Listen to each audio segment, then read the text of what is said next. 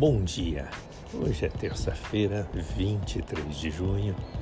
Começamos uma manhã ensolarada da primeira semana do inverno brasileiro, que tem mais cara de verão europeu.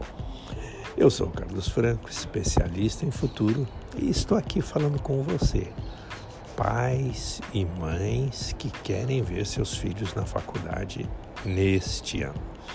O tema de hoje é um tema muito positivo e muito intrigante, que é por que o seu filho assumir responsabilidades perante o vestibular e Enem vai dar bom. E parece um tema quase que infantil, quase que educacional, mas é muito comum, mesmo nos adultos, mesmo em nós, quando a gente se olha no espelho nós fugirmos de responsabilidade ou nós jogarmos a culpa no outro.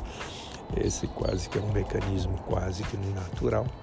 E sempre, se, se não é esse o seu caso, que bom, mas com certeza, para que esse não seja o seu caso, para que a gente assuma a responsabilidade, você, eu, todos nós passamos por um exercício de autorresponsabilização primeira rota nossa é a rota de fuga.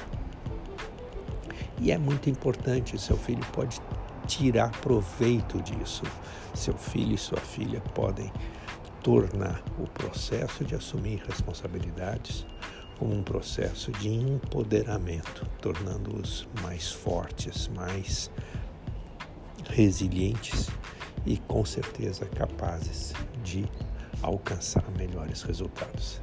Esse é o nosso tema da nossa live de hoje, na 1909. Eu te espero lá.